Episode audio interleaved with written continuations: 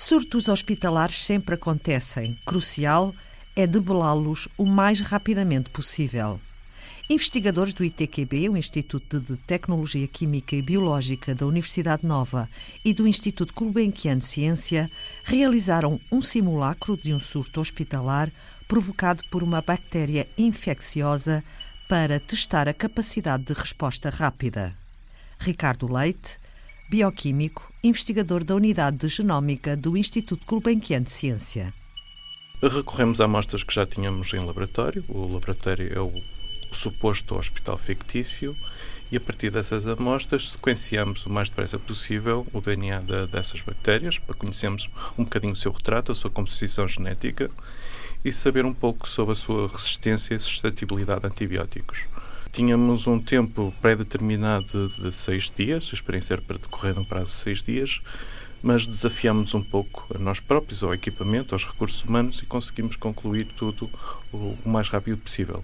A primeira fase, que foi só identificar qual era a bactéria responsável pelo surto, decorreu em dois dias, e depois o que seguiu foi verificamos componentes ambientais, amostras ambientais retiradas desse hospital fictício, por exemplo, os ralos dos lavatórios, amostras das condutas de ar-condicionado e verificar até que ponto havia outras fontes de contaminação dentro do próprio hospital. Com amostras de pacientes recolhidas em ambiente hospitalar, uma prova cega explica Ricardo Leite. Ou seja, nós não conhecíamos qual é que era a bactéria responsável pelo surto, e todos os procedimentos foram feitos de, dessa mesma maneira, ou seja, negando sempre a possível uh, origem, possível contaminação, possível uh, espécie, fazendo a prova o mais cega possível.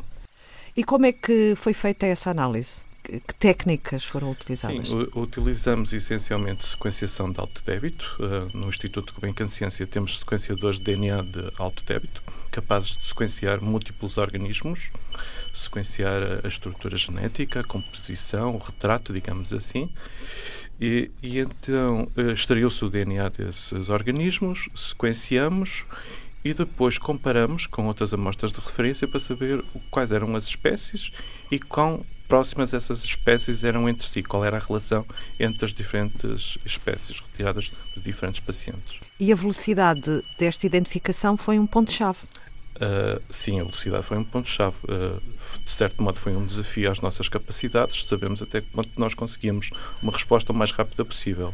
Porque quando falamos de surtos, precisamos de respostas rápidas e queríamos um pouco testar qual é que era a nossa capacidade, a capacidade de termos de equipamentos, dos nossos colaboradores, dos nossos uh, cientistas. Depois dessa identificação, também fizeram um simulacro das medidas a tomar? Depois dessa identificação, fizemos um simulacro de possíveis uh, fontes de contaminação ambiental.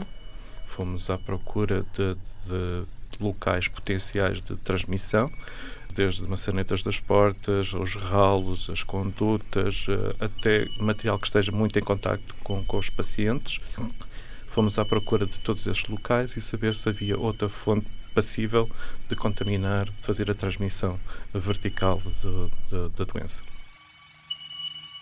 A rapidez conseguida na resposta a este simulacro de um surto possibilita colaborações com a comunidade científica e hospitalar. A nossa contribuição, maioritariamente, é disponibilizar o, nosso conhecimento, o nosso equipamento, a nossa tecnologia à comunidade académica, à comunidade científica, à comunidade hospitalar e, deste modo, temos mostramos que temos a capacidade e a resposta para estes eventos.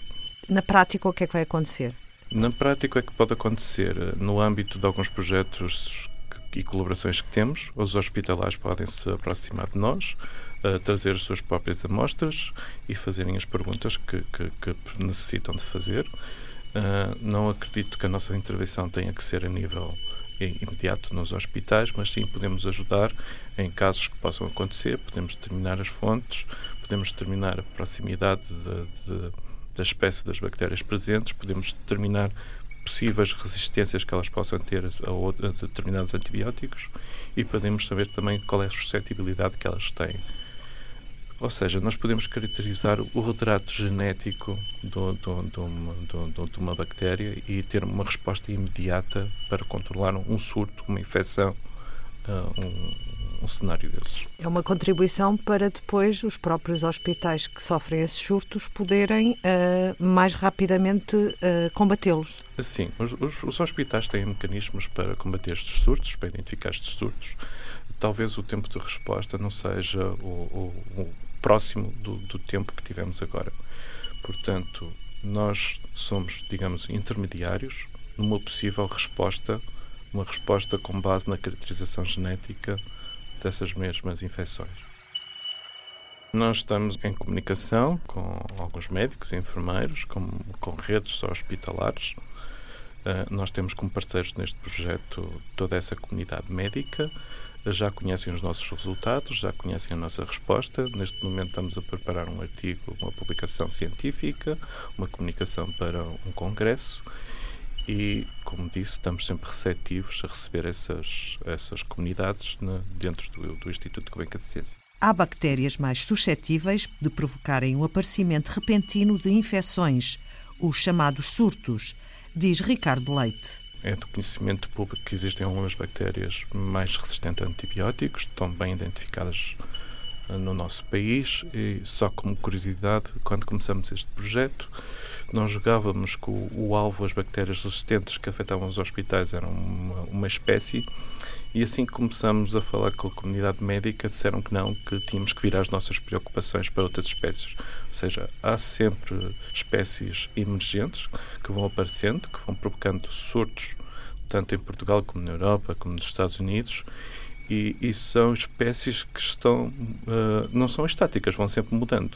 Uh, este ano temos duas, três espécies que nos preocupa. Para o próximo ano, provavelmente, vamos ter outras espécies que nos vão preocupar ainda mais. Por que é que mudam? É a própria evolução bacteriana? Uh, é, é, um pouco o fenómeno de resistência a antibióticos que se tem manifestado, uh, um pouco por todo lado.